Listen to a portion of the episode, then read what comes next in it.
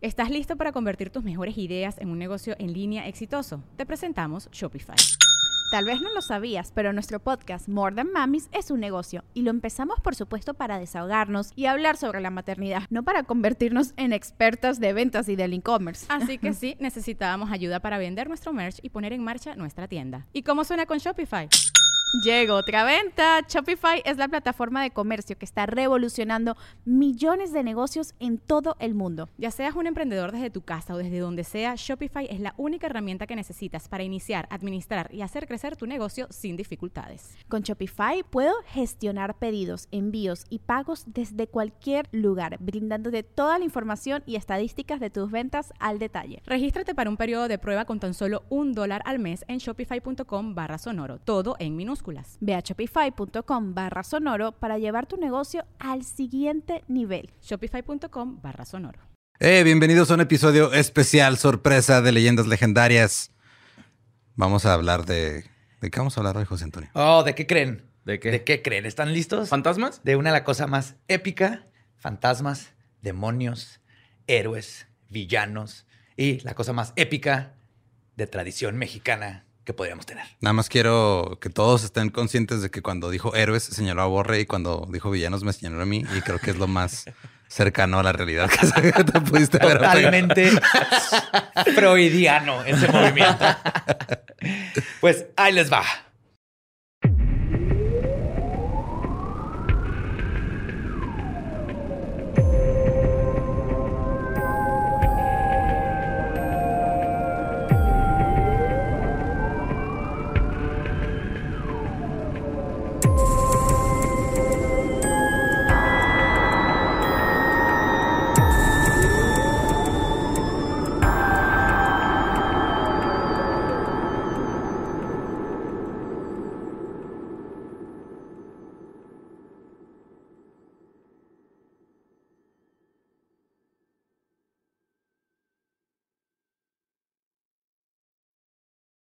Bienvenidos a Leyendas del Cuadrilátero, donde yo, José Antonio Badía, Eduardo Espinosa y Mario López Capistrán les contaremos la historia de la lucha libre mexicana en dos de tres caídas, sus exponentes más épicos y los eventos más importantes, históricos y peculiares que convirtieron a este deporte en un ícono de nuestra cultura y en una leyenda legendaria. ¡Oh, yeah! Pierrotazos para todos. Uy. No Qué sé- feo un perrotazo. No sé si conocían bien la historia de este gran deporte, pero está bien chingona. Es que curiosamente cuando vas, o sea, yo cuando iba de chiquito a la lucha, pues no es como que preguntara la historia, yo nomás iba a ver cómo unos Sí. enmascarados se agarraban a golpes y yo estaba ahí. A ver las acrobacias, ¿no? Que Sí. la- y luego las tramas acá bien de, no, no puede ser que tu compa te haya traicionado en el último momento. que-". Y los, los personajes, o sea, ver a tinieblas y que no tiene cara. Yo no sabía si había una persona ahí adentro, verdaderamente era un Batman mexicano. Pues que hasta la fecha no se sabe. Era un agujero negro. De hecho, no hay forma de comprobarlo. No hay forma de comprobarlo. Lo que sí, y antes de empezar, es que este deporte, deporte arte, porque es lo que es, tiene sus orígenes en la antigua Grecia, donde atletas se batían en duelos uno contra uno en competencias deportivas y como espectáculo general. Todos conocemos esta, la lucha grecorromana. Un par de años después, en 1863, el hombre más fuerte del mundo. Enrique Ugartechea, oriundo de Jalapa, Veracruz, revoluciona este deporte al inventar una técnica con giros que mezclaba los estilos de la lucha greco-romana con la lucha olímpica. Oh, ok. Ajá. Sí, porque la lucha grecorromana pues están casi Es todo el tiempo en en, el suelo. piso, sí. Sí. Es Sí. este por submisión, se dice. Sí. Que cuando. Yeah. Que también está ruda, ¿no? Yo he visto acá cuando terminan de pelear y ojos Uf. morados y así. Uh, ¿Por sí. qué traes un ojo morado, carnal? Y Ojos sí. Respiración agitada. Terminan muy agitados después de esas luchas. Súper, súper. Sin técnicas de, de agarre, así, de perrito. De hecho, por eso te rasuras, para que no te el puedan... caballo austero. Te rasuras para que no te puedan agarrar de los pelitos, güey. ni Te hagan así. Yummy, yummy, Ajá. pants on fire. Pues bueno, después de que mezcla esto, con esto se convertiría él en el pionero de lo que eventualmente conoceríamos como la lucha libre. Uno de los logros más grandes de Ugartechea fue pelear contra Romulus. Era su héroe. Güey. Ok. Ugartechea lo vio pelear cuando él tenía 13 años y fue lo que lo inspiró a incursionar en el deporte. Y pudo pelear con él en dos ocasiones y en una al Una fin- en el súper en la fila. Sí. Porque se le Donde te tope, carnal, vas a ver. y la otra por la custodia de sus hijos. no, finalmente le pudo ganar en uno. O sea, es como si Daniel San se hubiera Ajá. peleado con Mr. Miyagi y en una le gana. güey. Ajá, sí, sí, sí. Entonces esto fue así para él un momento épico de su vida. Y luego es que antes sí era sin protección absoluta, ¿no? Acá. Antes Todavía en muchos lugares es así. bueno, sí, pero. Sí, de hecho. De que la mejor defensa que tenías era bajar la cabeza para que te pegaran la cabeza. sí. Y aquí todavía no había todo este espectáculo. Sí, nada más era había lucha, nuevos ¿no? movimientos, empezaba a ser un poquito más acrobático que técnico, pero todavía no era la lucha como la, lo conocemos. Pero de hecho, justo aquí es de donde comenzaría el fervor por ver a dos hombres sudados, musculosos, en spandex, manoseándose y probando su superioridad uno contra el otro usando fuerza y técnica. Pero pasaría un buen rato y un evento histórico mexicano antes de que la lucha libre, como la conocemos, naciera. A principios de los 1900, un pequeñito evento o movimiento social estaba ebulliendo. La Revolución Mexicana. Ah, eso. No sé si se acuerdan. ¿Cómo acabó? No ha acabado, creo. acabado. Ahí sigue. Ok. Sí, celebramos que empezó. Ah, ok. Sabemos, sabemos cuándo empezó. Esto estamos seguros. Ajá. ¿Cuándo acabó? Todavía no estamos tan seguros. 20 de noviembre de 1910. Sí, ok. Sí, señor. Es que soy malo con las fechas. Muy bien. Yo peor. Por eso yo mejor me quedé callado. Yo me lo aprendí cuando fue el, el centenario y el bicentenario, ¿te acuerdas? Ajá. Ahí supe más o menos aprenderme las fechas. Muy bien, Borre. Muy bien. Ya está en la Es que siempre se me hizo muy curioso cómo empezamos la independencia justo ca- 100 años después de la revolución. Sí, sí, sí. Creo que fue plan con maña. güey. Era un, ¿Fue la secuela? fue un rollo de marketing. Ajá. Sí. Es como México, la independencia, volumen 1 y lo México, la revolución, volumen 2. Yes. Pues cuando estaba la revolución, aquí mismo en Ciudad Juárez, tú podías comprar boletos para sentarte en los balcones y techos de los edificios de la vecina ciudad del Paso, Texas, para ver las batallas en vivo. O sea, era, era un ¿De la evento. revolución? Sí, Sí, ahí se- están te, las fotos. O sea, te vendían boletos para que te pusieras a ver cómo se balaceaban allá en el para que no vean lo cerquita que está Juárez del Paso, así Ajá. te rentaban binoculares y habían cenas. Entonces iban y luego los hoteles se peleaban entre ellos de que este es más seguro, en el hotel de allá cayeron tres balazos el otro día, oh. vénganse acá. Entonces ahí ves a la gente así con, su de traje. Pero me imagino la conspiración en la que uno del hotel fue el que tiró los balazos nomás para viajar. Es, es muy probable, es muy probable. Para desatar una, una balacera. sí, ¿verdad? ahí se sentaban y veías ahí a las adelitas y todo acá. Piu, piu, piu, uh -huh. Y luego se quedan sin parque, luego se regresaban a estrategizar lo que seguía. Pero sí, era el show, era lo que había que ver. Wow. Y justo entre que disparaban y no se disparaban, otros espectáculos estaban creciendo para entretener a los espectadores. Dos hombres de negocio italianos, Giovanni Reselevic y Antonio Forniere, tuvieron, Margarete. tuvieron una idea brillante, que no fue pizza. No. Oh. Para ayudar a distraer a la población mexicana de la agitación política por la que estaba pasando y que estaba en su apogeo, comenzaron a organizar partidas de lucha en bares y salones en Juárez y El Paso. Ok. Eh. Es de noche, los revolucionarios están descansando, comiéndose tamales, no hay nada que hacer. Ujú. Vénganse a ver la lucha libre. Porque venía gente de todo Estados Unidos a, a ver la revolución mexicana. Y fue en uno de estos rines improvisados donde la persona menos esperada, un recaudador de impuestos, tuvo una epifanía que revolucionó el deporte y creó un ícono de la cultura mexicana.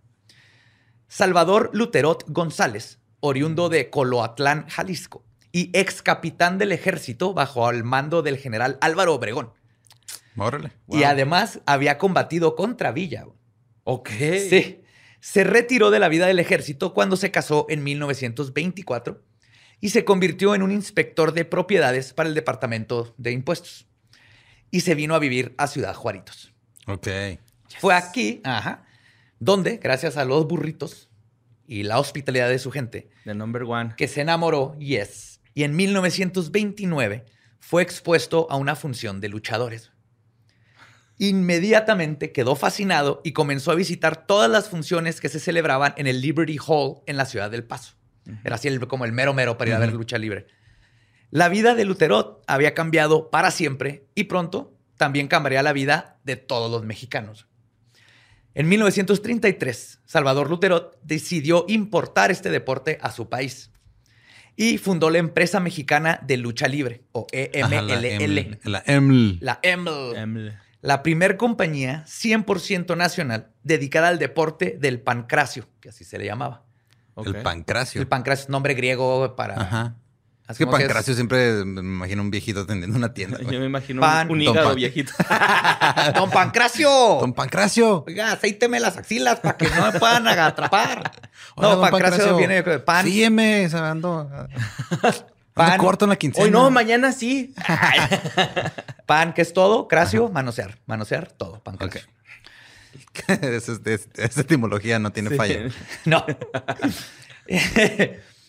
Y luego con esto, Luterot pasó de ser un general que intentó matar a Villa a un inspector de propiedades y finalmente a ser el primer promotor y el padre de la lucha libre mexicana. Ya que estaba todo listo para que el espectáculo comenzara, los luchadores comenzaron a llegar. Como la gran frase filosófica, If you build it, they will come. Si lo construyes, van a venir a agarrarse chingazos Sí. en él. Así es. Sócrates, Kevin Costner. La primera estrella mexicana enmascarada fue el murciélago Velázquez. Uy, Es lo más sí. vergas, es la persona más El épica del mundo. Aparte, claro que era la primera identidad, tenía que ser un Claro, Batman. sí, sí, sí, sí. Y esto fue mucho antes. Pero bueno, un pionero no solo de la técnica en la lucha libre, sino también de la forma en la que se hacía el espectáculo. Aquí es donde ya entra el glam. Sí, es que eso es lo chido, porque luego digo, siempre están los clásicos que dicen, ah, es que la lucha es fake. O sea, no, los golpes son de neta. Ajá. Sí, Pero tiene una trama, hay Ah, una claro. historia, hay, y hay técnica ajá. y te puedes lastimar y Sí. te ponen putazos. Y hay la contrallaves, sangre. ¿no? Si te hacen una, tienes que responder Claro, con la ajá. contrallave y Claro. todo esto. Pues eh, todo esto empezó a cambiar porque aparecía para sus combates con una larga capa negra. Luego subía al ring, abría la capa y dejaba salir murciélagos vivos que volaban por toda la ¡Rabia área. para todos! Sí, güey. Yo me imagino. ¿Cómo te fue las luchas, mijo? y ahora sí se hacían las películas. Su primer película, el murciélago Velázquez contra los rabiosos. Es que a donde quiera que vaya hay rabiosos, Sigue no sé la por rabia. qué. La rabia me sigue a todos lados. Yo lo que estoy, pues, me, me- me lo imagino al murciélago Velázquez en la noche en una cueva, así con un costal, güey, agarrando. consiguiéndolos. ¿De dónde lo sacaba, güey? Lo aquí adentro, ¿cómo lo tenía la... Es épico esto. Es ni Ozzy Osbourne, güey. No. Es tan épico con los murciélagos como el murciélago Velázquez. Velázquez. Secuestraba murciélagos. bueno, pero era el murciélago Velázquez. Y luego lo Claro. solapaba Ajá. adentro de... A lo mejor él ponía huevitos de murciélago. Yo sé que son mamíferos. Pero está bonito creer que sí son huevitos. Pero sí. Y pues lo soltaba y asustaba a todo el público presente, güey. No sé si porque eran murciélagos, porque la gente sabía que podían tener rabia, o nomás porque era un espectáculo espectacular, güey.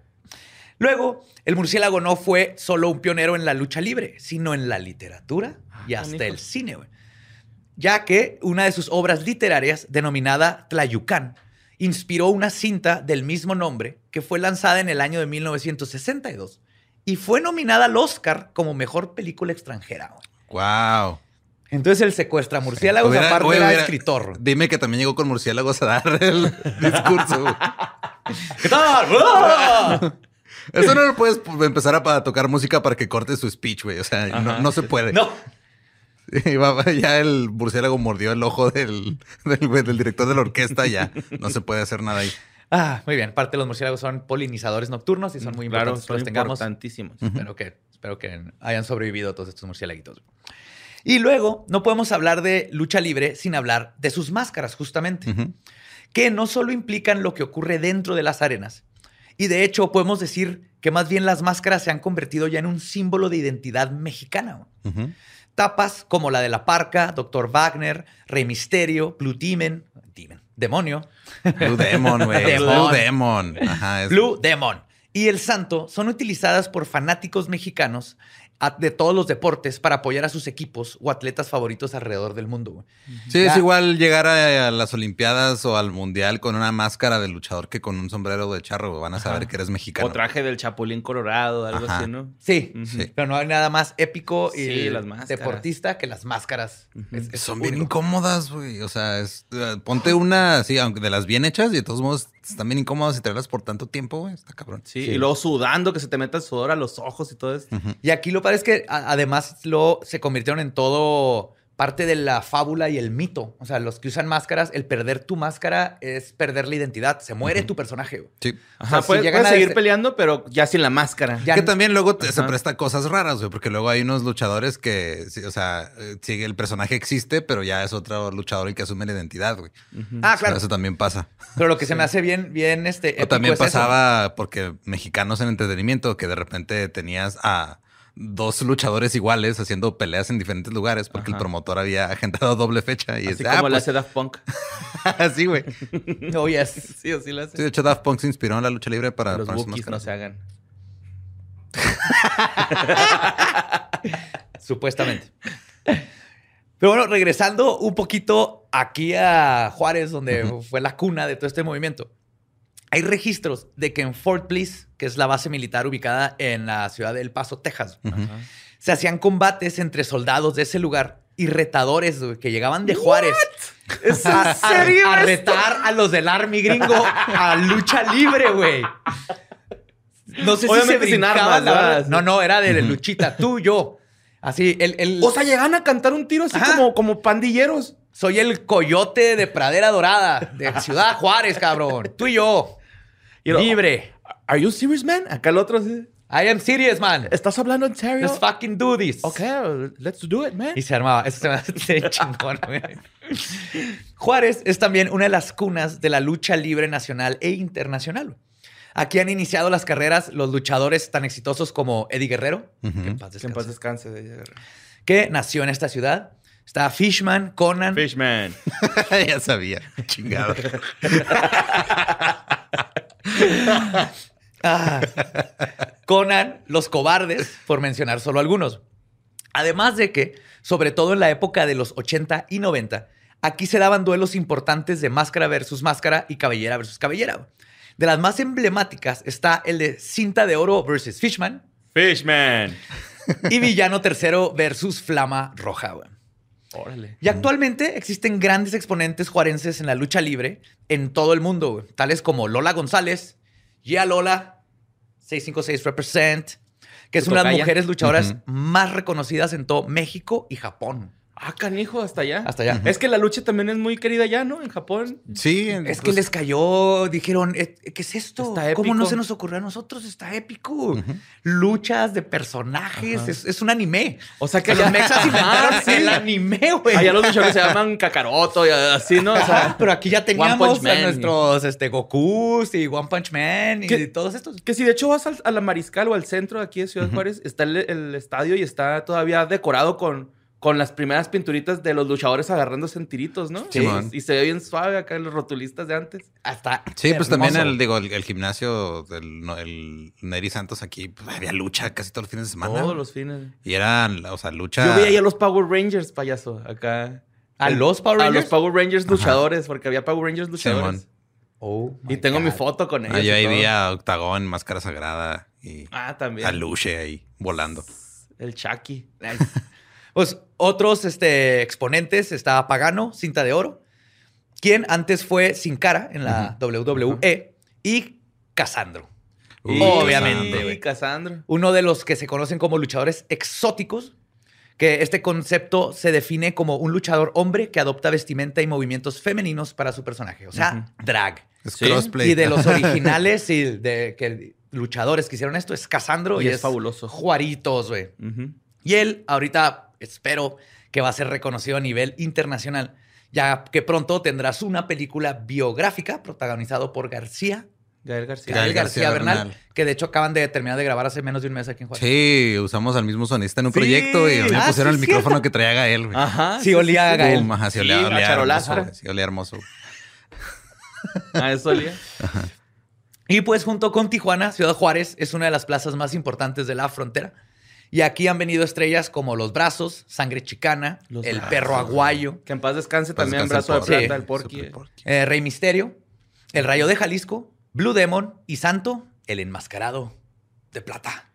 Rodolfo Guzmán Huerta, carnal. No sabía que se llamaba Rodolfo. fíjate. Nadie sabe que No. se llama así. Así se llama. Y este no siempre usa máscara. Yo también lo vi sin máscara en su credencial de actores que se la dieron. eh, Sale sin su máscara y su nombre es- artístico creo que es ese el es un Santo. pecado nacional, ¿eh? Haberle visto la cara. Pues sí, pero.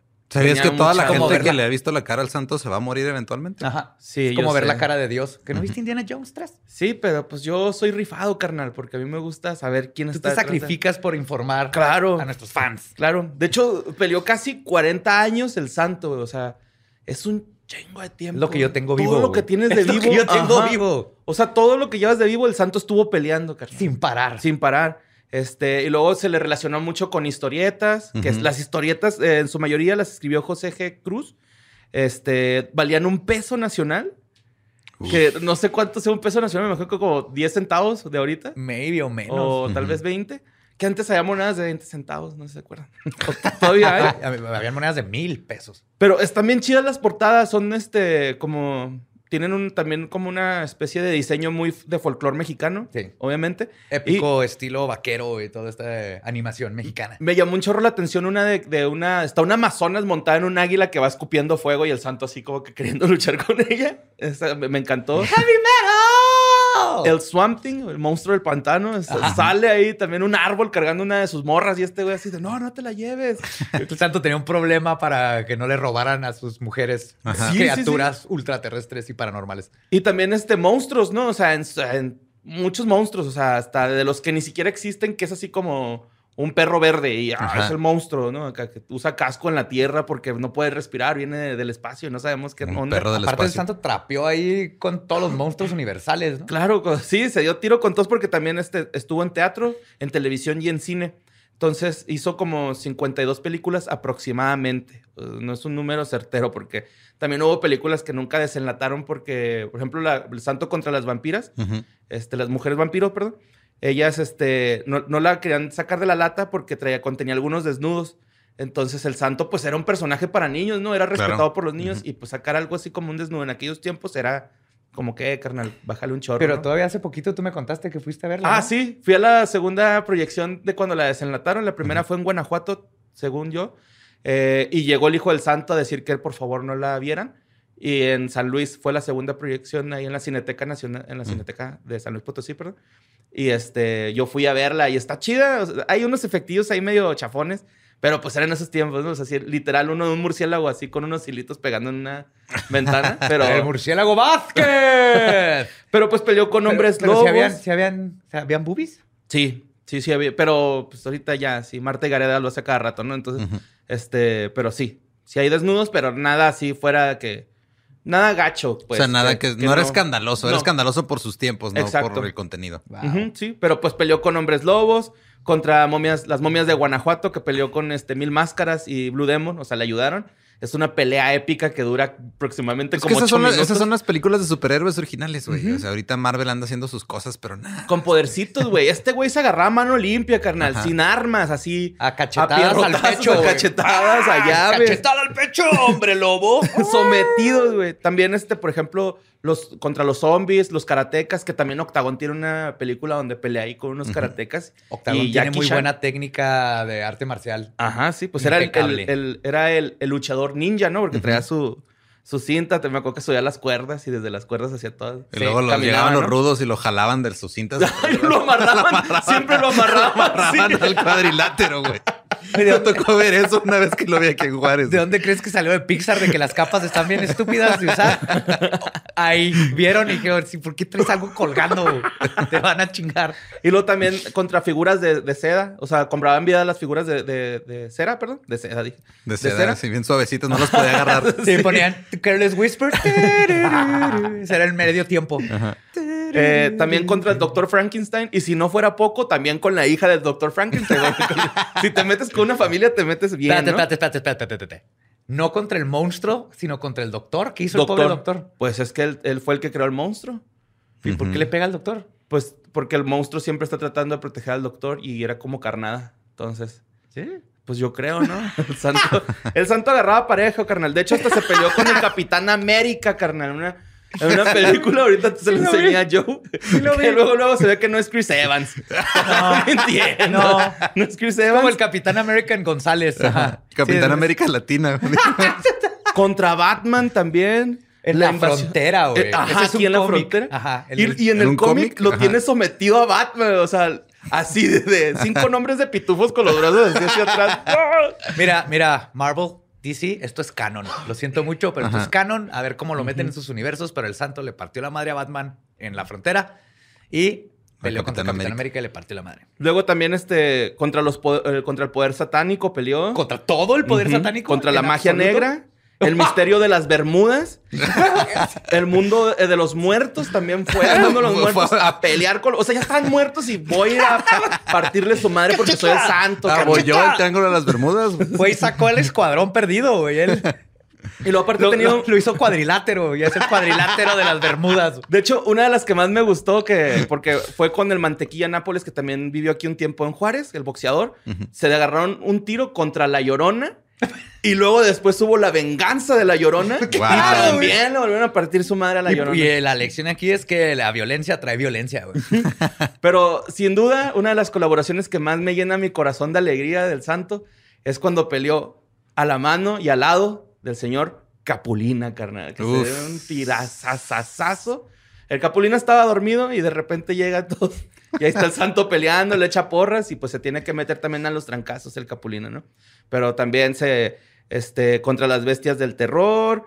Su rivalidad siempre fue pues con Blue Demon, ¿no? Que era como muy parecido a su máscara y luego aparte de sus trajes también eran muy parecidos. Era casi igual, más que era azul, con Ajá. Y, Y- aparte era como esta dicotomía, era como el, el Batman y Superman. Ujú. Ajá. O sea, el santo era Superman y Blue Demon era como el Batman. Era como Ajá. más oscuro y, y, este, tenebroso. Y el santo era como todo lo que es bueno y, y de luz. Ajá, sí. Y el santo, pues todos recordamos esa frase, santo llamando a Blue Demon, santo llamando a Blue Demon. pues es este, porque se hacían un paro de repente, ¿no? Cuando Ujú. estaba en amenaza a la Tierra, pues ellos tenían que ser, porque ellos fueron pioneros en la ciencia ficción, en el cine mexicano prácticamente. O sea, fueron de los primeritos en hacer ciencia ficción. Y A mí este, mis películas favoritas de Santo y Blue Demon es donde tenían que ir undercover. Mm, Y todo el mundo reconocía porque el sombrerito no tapaba, que no traían camisa y traían una máscara. Es, esas, esas escenas tan brillantes. Y luego también, este, pues, hubo películas que hizo el hijo del santo, como el, eh, el, el, el enmas- Santo, el enmascarado de plata, infraterrestre, y se estrenó en 2001 aquí en Ciudad Juárez. De hecho, se grabó Y se también se grabó aquí en Ciudad Juárez. Ajá. Hace ya 20 años. Hace ya 20 años, sí, así Qué es. chido, güey. Muy bonito el santo, que era del Nogal, era del Nogal del santo. Era un gran campeón, por eso luchaba tanto. Eso sí. Ahora, este, digo, aquí en México hay- existe mucho la cultura de la lucha, pero también sé que hay gente que no sabe cómo funciona. Entonces, más o menos así, un mini tutorial de cómo funciona. Primero se practica sobre un cuadrilátero. O sea, si, si estás, en- si vas a un lugar de lucha libre y están usando un heptágono, corre, es fake. Ajá. Ah, Sí. eh, Cuatro lados, nada más. Más o menos es, es como 6 metros por 6 metros. Tiene las 12 cuerdas, o sea, tres de cada lado, y tiene los esquineros también, o sea, que en donde se unen las cuerdas. De Ajá, donde donde- brincas donde- y haces una triple y Que luego... los po- ¡pum! acomodan ahí, de ahí amarraban octágono. ¡Pobrecito, güey! Sí, que de no hecho, es que sí se veía así como, ya bien este... Es como cuando ves peleas y alguien no le suelta el pelo largo al otro. Eso sí, Sí, que suelta. Eso no, no. Ajá, sí, se veía ya bien indefenso, así amarrado, nomás pataleando. y pues sí, justo para eso se usan, para hacer acrobacias o como este, artefactos para pues, pegarle a la gente güey, o estrellarlos contra los esquineros. Ah, y luego hay malos también, ¿no? Y, pa- y para Ajá. que se detengan las cuerdas. Sí, que de hecho, o sea, eh, por lo regular están los rudos y los técnicos. Los técnicos suelen ser como que los, los buenos en la historia, por, por lo regular. Ajá. O sea, suelen ser este los que eh, siguen las reglas y hacen todo bien. Los rudos son los que no. Eso sí, son más agresivos. Mm. Se pasan Son los que las- les quitan ajá. la protección y luego los agarran con el puro tubo a golpes. Sí. Sí, güey, son los que agarran la silla y órale, sillazos. Oye, porque pues, es, es un clásico, güey. Los sillazos en- también ahí en, en la lucha libre. Sillazo, escalerazo, mesazo. Todo. Los de estos bats con púas. Sí, es más nuevo, ¿no? Eso sí, los ya- ya es focos estos de largos Ah, de, los de xenón. De hecho, yo me, Entonces, yo me acuerdo este, una vez que fui aquí en eh, cuando todavía estaba la Plaza de Toros Monumental. fui a una función de lucha ahí. Ahora es un era- supermercado. Ajá. Era, estaba, creo que era el hijo del perro aguayo. Y fue, o sea, pues me tocó estar ahí de cerca. Y yo siempre veía así como que, ah, mira, pues, o sea, yo tenía la idea de que, ok, to- todo esto sí es actuado, sí se pegan, pero no están en peligro realmente. Hasta que de repente le pusieron un chingazo totote en la frente, güey. Y pasa enfrente de mí así chorreando sangre. Y dije, ok, esto sí es de neta. Esto es de neta. ¿Y cuántos años fue- tenías? Tenía como 13 años, güey. Ah, 12, está 13 bien. años. O sea, porque pues de- fue, fue de las últimas funciones de lucha que vi. Pero el, el- el rollo es de que pues, el- llegó un rudo y llegó con una silla, güey, y le dio, no así con la parte de atrás, con la orilla de la silla, güey, en, en la frente. Sí, o sea, como que primero así de lado luego. ¡Pum! Sí, Yo estuvo- tengo que confesar que primero supe que Santa Claus no existía a que las luchas libre era fake. Pues es que, O, sea, no fake, sino es que, que- era, que era parte actuada. Sí. Inclusive sí es cuando veía, o sea, cosas espectaculares, oh, que decían, tú te me llevaste a mi hijo al inframundo y todo eso, era, holy shit. ¿Cómo le hizo ese cabrón?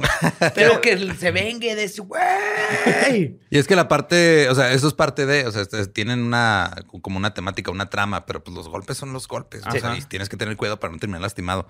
Una regla de oro es de que, pues no hay, o sea, hay reglas, pero no, no hay reglas al mismo tiempo. Ajá. O sea, puedes, puedes tener o no tener límite de tiempo. Son, de Son dos o tres caídas. Ajá, son como sugerencias. Sugerencias en una Sugerencias. Hay, hay un pizarrón ahí Es que medio. ta- también está cañón porque, Siempre hay- o sea, está el referee Sí, exacto. y que es- puedes engañarlo, ¿no? O- Ajá, o, o le pegas al referee también. Sí. O sea, De, ay, fue sin querer. y- Sí, o sea, se supone que las caídas se terminan este, cuando tiras al- a tu oponente a la lona y lo dejas eh, de ahí en la lona cuando cuentan hasta tres. Y si nunca, nunca falta el referee que el 3 se tarda. se tarda. Tarda. como 16 en llegar al 3, güey. Eso no está bien. Muy bien, es que el referee es el director. Como el tirantes, ¿no? el Que- director de esa película que estás viendo.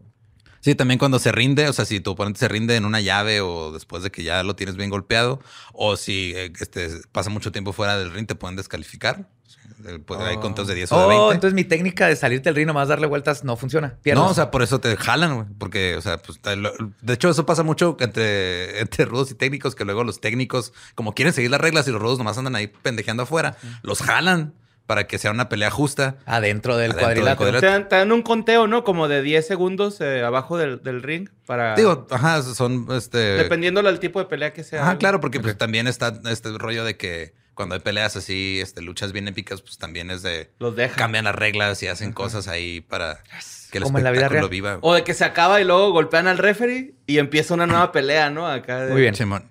Pero sí, lo que sí tiene que quedar en claro es de que, ok, o sea, es un, es un entretenimiento, es un deporte atlético y sí están capacitados, ¿no? O sea, el hecho de que haya historias fantásticas alrededor de la lucha libre no quiere decir No quiere decir que, tengan tú te entrenar, puedes güey. aventar de la tercera cuerda, darte una vuelta, caerle en la cabeza al otro y ninguno de los dos se va a morir. Porque el- si no es, sabes cómo hacer cualquier, ni dar el putazo o recibirlo, te lastimas bien culero. Sí, yo Sí, tengo una cicatriz en el brazo y en la barbilla. Es un Por andar luchando. Y hay, también hubo un combate que tuvo el santo con Black Shadow, que también es de los más reconocidos. Fue duelo de máscaras. Y ahí Black Shadow perdió. Ay, güey, yo pensé que el santo. El santo nunca perdió su máscara, ¿verdad? No. No. Y luego Sí, cuando ¿no? ya la pierden, pues es cabellera, ¿no? O... Pierdes tu personaje, o sea, ya no existiría el santo. Sí, ya sería. Lo retiras. Es otro Así luchador como y cuando te sales y retiran tu camiseta. Ajá. Así. Sí, pues, No, ajá, Es Black como si muriera Como Dungeons espiritualmente. Dragons. Como Dungeons and Dragons, tu personaje. Bye, ya, se murió ahí. Puedes, necesitas otro. Sí, Black Shadow y Blue Demon, pues peleaban juntos muchos, muchas veces. Eran, eran compitas. Y luego se Ajá. pelearon como Capitán No, no, o América sea, y Bucky. Blue, Blue Demon y Black Shadow. Este Ajá. Black Shadow se peleó contra el santo y el Ajá. santo le quitó la máscara. Pero Blue Demon y Black Shadow eran compas. Por eso como Captain America y Bucky. Ah, sí. Ajá, sí. Es Y el que creí que se peleaban. Referencias ajá. No, es que creí que estabas diciendo que estaban peleando entre ellos, pero no, no. Mm, mm. No. Se peleaban contra los demás.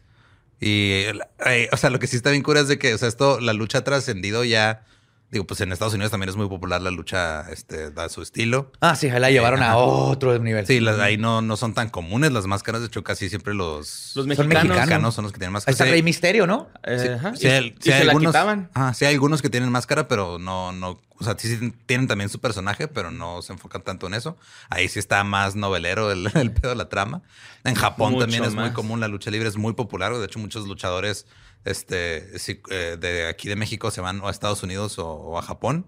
Ah, pues también, porque allá también los, respe- los respetan, los respetan mucho, perdón, y les dan chico de jale. güey. Alberto del Río se fue un rato, ¿no? Y Simón. hasta pelear este acá MMA, o sea, Ah, combate ¿de lucha libre. libre MMA? Sí, sí, sí. Y le fue mal. Sí. Creo que sí perdió No me su digas. primera pelea. Ajá. Y el rollo también es de que. Se sea, confundió porque eran demasiadas esquinas, güey. No sabían, no sabían cuál ¿A dónde aventarlo? También, este, como es tan popular, aparte de Capulina, hay otras personas que han incursionado en las luchas. Tanto aquí como en Estados Unidos es más porque es Ahí es- muy espectáculo, mucho espectáculo, güey. Pero hasta el Gronkowski, güey, se metió a las luchas hace poco. O sea, no digo en una, o sea, este. de- ¿Quién más? Mike Tyson un- también un rato se luchó. Donald Trump se metió en una lucha. güey. Estivo y este Chris Pontius. Simón. Y allá en. Pues en, en Japón tienen los dojos, pero de lucha libre, güey. O sea, no es de que vas a aprender artes marciales, vas a aprender En lucha un libre. dojo, qué espectacular ahí con bambús. Tururú. Y sí, o sea, si tú no sabes nada de lucha y quieres ver algo, primero que nada, en vivo creo que es lo mejor, ¿no, Borra? Ah, sí. Por ejemplo, por mi casa hay una arena independiente así de, de patio, ¿no? Este se llama El Bombero güey, y todos los domingos hay funciones como a las 6 de la tarde. Tú puedes llegar acá con tus chevecillas, también venden ahí unos clamatitos, que no sé qué, y se están agarrando, pero real es un taller mecánico, o sea, Es que esa es Y la hay- hay- esencia. ajá, sí, Es ya- como ya- los mejores tacos son los del taller mecánico o la esquina ahí de, de dudosa higiene. Sí, sí, todos lo sabemos los mexicanos. Todos es, sabemos. Es lucha libre de patio, se le dice. Y este, pues son los inicios de los que luchadores que pues todavía no tienen como que foco dentro de las arenas y ahí les dan. Ni te juro, está como a unas cinco cuadras de mi casa la, la arena. Entonces está chido de repente ir. eh, Dani y yo, mi esposa, hemos querido ir varias veces, pero pues cuando vamos a veces está lloviendo, está cerrado. Entonces, No, sí, sí, sí, están, por ejemplo, en la Ciudad de México, busquen funciones, porque nada como Sí, tener la experiencia de los gritos, lo- las majaderías, Los las- olores. los Claro, porque olores. también muchos lo usan así como, digo, mucha gente pues lo ve como un escape o nos van ahí a mentar madres, a desahogarse, güey. Mira, hasta mil veces mejor que ir a ver béisbol. era un catarsis de, Mil de- veces del mejor. trabajo, güey. el Sí. Ver la lucha libre. Ajá. Ujú. Y otro tip, si nunca has- te has metido en la lucha libre, que a mí se me hace muy bonito, es piensa que todo lo que estás viendo es, es un arquetipo de la vida humana, es un, es un teatro, son buenos contra malos, es la mitología griega ahí, en español, con majaderías, Máscaras. con trucos, máscaras, Pierrotas. y esa experiencia es única, única. Sí, lo más chido, o sea, pues disfruta, la neta, tú ve, disfruta el drama, disfruta la comedia, disfruta los golpes y el hecho de que no eres tú quien nos está recibiendo, las acrobacias, las traiciones entre compañeros de, de lucha, se pone bien chido. Sí, el nos- amor, el desamor, porque también Sí, es, pues hay, también. hay, eh, este, peleas de mujeres, ¿no? De, También los luchadorcitos que les dicen. Sí, Los, Los minis. los minis. minis, ajá, que también es una chulada de espectáculo, ¿no? Sí, Sí. que es un buen espectáculo, una forma de desconectarte del día a día. Ve a lucha libre, definitivamente. Sí, la neta creo que yo, yo quisiera empezar un movimiento para que ya canonicen a Quemonito. Ya se lo merece. Mm, San Quemonito, güey. sí, estaría bonito. Sí, estaría muy bonito. Qué moñito. Sus pandas con sus estampitas de San Quemonito por Mm. todos lados. Ah, qué escapularios. Chiquitos. Oh. Qué bonito, San, qué bonito, que me vaya bien bonito. ¿Eh? Ah, oración y todo, está. yeah. Y con esa bonita oración, los dejamos. Espero les haya gustado esta hermosa y bonita sorpresa de hablar de esta tradición mexicana con raíces juarenses, que es Claro. la lucha libre. Sí, inspírense con la lucha libre. La lucha libre es hermosa. Por eso Nike se inspiró para hacer esta nueva línea. Basada justo en la tradición de la lucha libre. Nuestra tradición. Porque está bien chido, güey. La neta, disfrútenlo. O sea, es algo muy mexicano que debemos estar orgullosos de ello porque ha trascendido fronteras, ha llegado a todas partes del mundo que no nos imaginaríamos. O sea, yo no me imaginaría a alguien allá en Japón ver a alguien que llegando con una máscara de luchador allá de vacaciones y que llegue y... Saca un diga, "No, kamehameha Sí. Entonces, neta, sigan la lucha libre, está bien chingona y neta, Nike se aventó con esta nueva colección. Está muy bonito. De la revolución a Japón. Viva la lucha libre.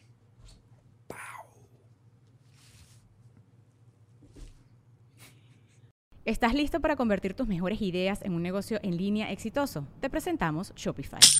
Tal vez no lo sabías, pero nuestro podcast More Than Mamis es un negocio y lo empezamos por supuesto para desahogarnos y hablar sobre la maternidad, no para convertirnos en expertas de ventas y del e-commerce. Así que sí, necesitábamos ayuda para vender nuestro merch y poner en marcha nuestra tienda. ¿Y cómo suena con Shopify?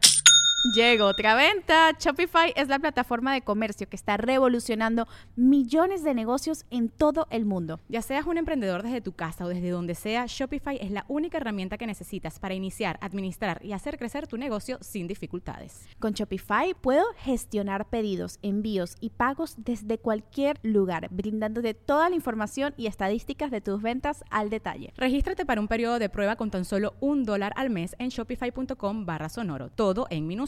Ve a shopify.com barra sonoro para llevar tu negocio al siguiente nivel. Shopify.com barra sonoro. ¿Estás listo para convertir tus mejores ideas en un negocio en línea exitoso? Te presentamos Shopify. Tal vez no lo sabías, pero nuestro podcast More Than Mamis es un negocio y lo empezamos por supuesto para desahogarnos y hablar sobre la maternidad, no para convertirnos en expertas de ventas y del e-commerce. Así que sí, necesitábamos ayuda para vender nuestro merch y poner en marcha nuestra tienda. ¿Y cómo suena con Shopify? Llegó otra venta. Shopify es la plataforma de comercio que está revolucionando millones de negocios en todo el mundo. Ya seas un emprendedor desde tu casa o desde donde sea, Shopify es la única herramienta que necesitas para iniciar, administrar y hacer crecer tu negocio sin dificultades. Con Shopify puedo gestionar pedidos, envíos y pagos desde cualquier lugar, brindándote toda la información y estadísticas de tus ventas al detalle. Regístrate para un periodo de prueba con tan solo un dólar al mes en shopify.com barra sonoro, todo en minúsculas. Ve a shopify.com barra sonoro para llevar tu negocio al siguiente nivel. Shopify.com barra sonoro.